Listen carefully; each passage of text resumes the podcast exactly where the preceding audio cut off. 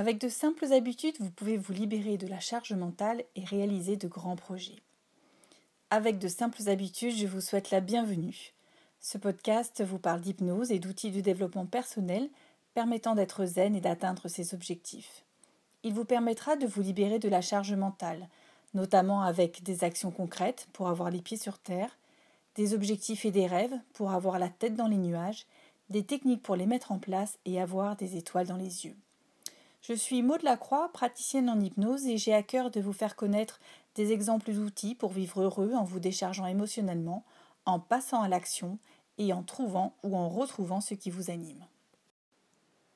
Dans ce douzième podcast, je vais vous expliquer comment utiliser le brainstorming en séance d'hypnose. Dans le précédent podcast, je vous expliquais comment et pourquoi utiliser le brainstorming, le fait de jeter tout en vrac sur une feuille peut dans un premier temps vous décharger mentalement, puis vous permettre de vous organiser par la suite. J'ai également eu l'occasion de me servir du brainstorming, euh, y compris lors d'une séance d'hypnose, et c'est là que j'ai compris que l'hypnose, en plus du reste, avait le mérite et le pouvoir euh, de pouvoir développer sa créativité. J'ai en effet eu une personne à haut potentiel, donc c'est le nouveau nom pour dire euh, surdoué, qui voulait perdre du poids pour des raisons de santé.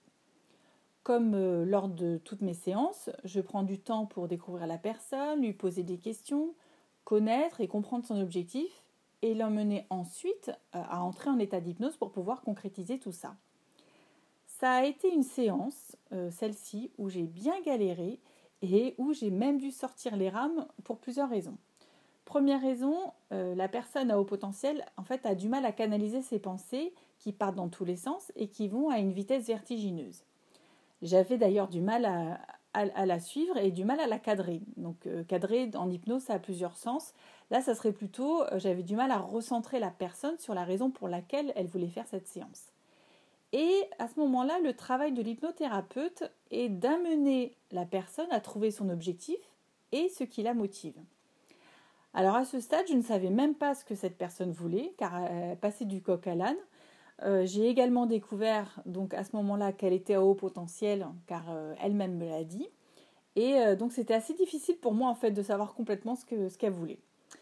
Une deuxième raison pour laquelle j'ai bien galéré, c'est que on a quand même réussi on a quand même réussi à trouver un point d'accord sur ce qu'elle voulait et, au moment où j'ai dû la mettre en état hypnotique, là elle me dit que ça ne marche jamais pour elle lors d'une première séance. Donc en fait elle avait déjà fait de l'hypnose avec quelqu'un d'autre et que en plus elle était certaine que ça ne, marcherait pas. Alors bon, c'était une personne qui, était un peu provocatrice. Et en fait, la provocation, dans ce cas-là, c'est souvent une forme de défense lors des séances d'hypnose. Et bon, je, ne m'en formalise jamais, en fait. Hein. Alors, comme souvent en hypnose, les prédictions faites par les clients se réalisent. Et en fait, le, cerveau répond bien à ces demandes.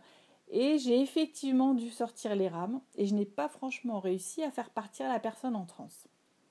Alors, je suis repartie de cette séance, euh, toutefois, avec plein de renseignements sur cette personne et également avec un livre sur les hauts potentiels qu'elle m'avait prêté.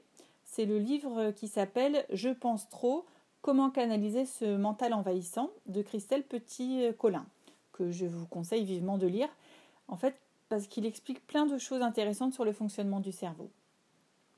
Si je vous parle de ça, c'est que j'ai pu comprendre qu'une personne à haut potentiel fonctionne toujours en charge mentale, ce qui peut la fatiguer énormément.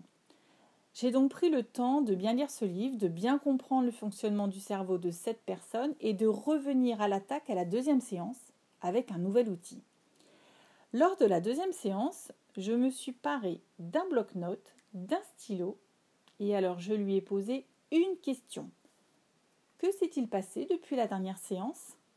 Et là, j'ai laissé parler sans interruption et j'ai tout noté, absolument tout ce que la personne me disait. Au bout de quelques minutes, la personne a arrêté. J'ai donc repris mes notes et je les ai réécrites sous forme de brainstorming en fait. Hein. donc vraiment sur une feuille, un petit peu éparpillée de partout, un peu comme un man map, avec des, cercles autour de ce que la personne m'avait dit. La personne a donc vu ses pensées éparpillées sur la feuille à droite, à gauche, revenir, repartir, et elle s'est rendue compte que sa pensée partait vraiment dans tous les sens, Elle en a même été secouée hein, et elle a réalisé à quel point c'était euh, le cas pour elle, à quel point ses pensées vraiment partaient dans tous les sens. Je lui ai alors posé une autre question, à savoir, alors on travaille sur quoi? Et euh, la personne a pu à ce moment-là me montrer sur la feuille avec le doigt ce qui était vraiment pour elle important, à savoir se sentir moins stressée et perdre du poids. J'ai alors euh, pu commencer un vrai questionnement hypnotique. Et euh, à la fin de ce questionnement, la personne, est partie en transe très rapidement. Elle en a été la première surprise et je dois bien avouer que moi aussi j'ai été surprise à ce moment-là. Et le cerveau, euh, du coup, son cerveau avait accepté de lâcher prise et de se calmer.